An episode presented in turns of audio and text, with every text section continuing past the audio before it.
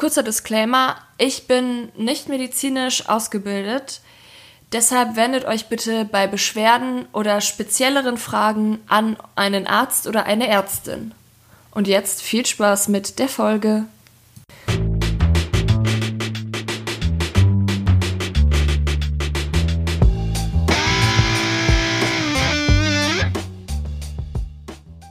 Moin Moin und herzlich willkommen zu einem weiteren Shorty von Fuck It, der sexualpädagogisch wertvolle Podcast. Ich bin Laura, zertifizierte Sexualpädagogin und jetzt kommt eine kurze Minifolge zum Thema bakterielle Vaginose. Diese Folge entsteht in Anlehnung an die vorherige Folge zum Thema Intimhygiene.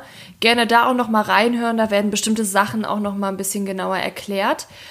Die bakterielle Vaginose ist eine Krankheit, die entstehen kann, wenn man es mit der Intimhygiene zu sehr übertreibt. Wie richtige Intimhygiene funktioniert, findet ihr in der dazu aufgenommenen Folge. Also, die bakterielle Vaginose entsteht aus einer Störung der Vaginalflora, also oder des Vaginalmilieus, quasi der Raum der sich in der Vagina befindet, die Schleimhäute und so weiter. In der Vagina selber gibt es ganz viele Bakterien, ganz viele verschiedene und hauptsächlich gibt es dort Milchsäurebakterien. Diese ähm, gehen aber dann in der Anzahl zurück, beispielsweise eben dadurch, dass sie dann durch eine falsche Hygiene ausgewaschen werden, und andere Bakterien oder Pilze haben Platz und breiten sich aus. Die Milchsäurebakterien sind sehr wichtig für die Vaginalflora. Ähm, sie halten das Milieu in der Vagina nämlich sauer und das muss auch so sein und das ist auch gesund.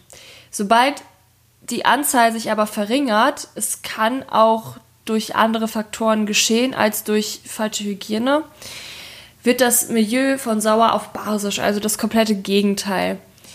Ähm, Blutung, Regelblutung und Sperma verstärken das, weil beides ebenfalls basisch ist und nicht sauer. Also weder Blut noch Sperma sind sauer, sondern basisch.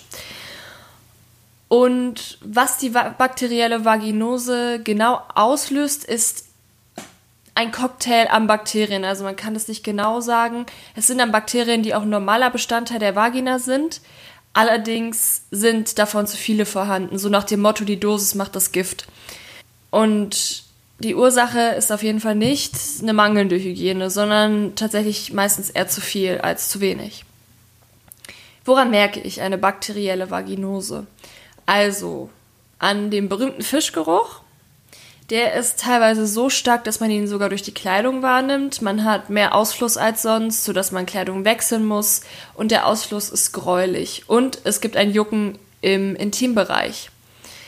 Je mehr SexualpartnerInnen man hat, desto höher ist das Risiko für eine bakterielle Vaginose. Auch weil ein Teil der Bakterien in diesem Bakteriencocktail vom Sexualpartner, von der Sexualpartnerin stammen.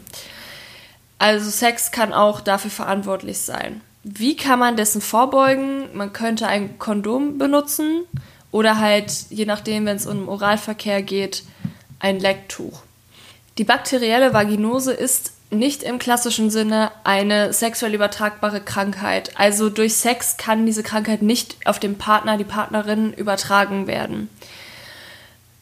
Ich kann es, glaube ich, nur noch mal 10.000 Mal betonen. Zusätzliches Waschen verschlimmert eine bakterielle Vaginose, weil eben die wichtigen Bakterien, sprich die Milchsäurebakterien, dann weggewaschen werden. Behandelt wird die bakterielle Vaginose mit einem Antibiotikum. Auf jeden Fall, wenn ähnliche oder solche Beschwerden auftreten, zum Arzt gehen und sich das diagnostizieren lassen. Und das war es auch schon mit der kurzen und knackigen Folge zur bakteriellen Vaginose.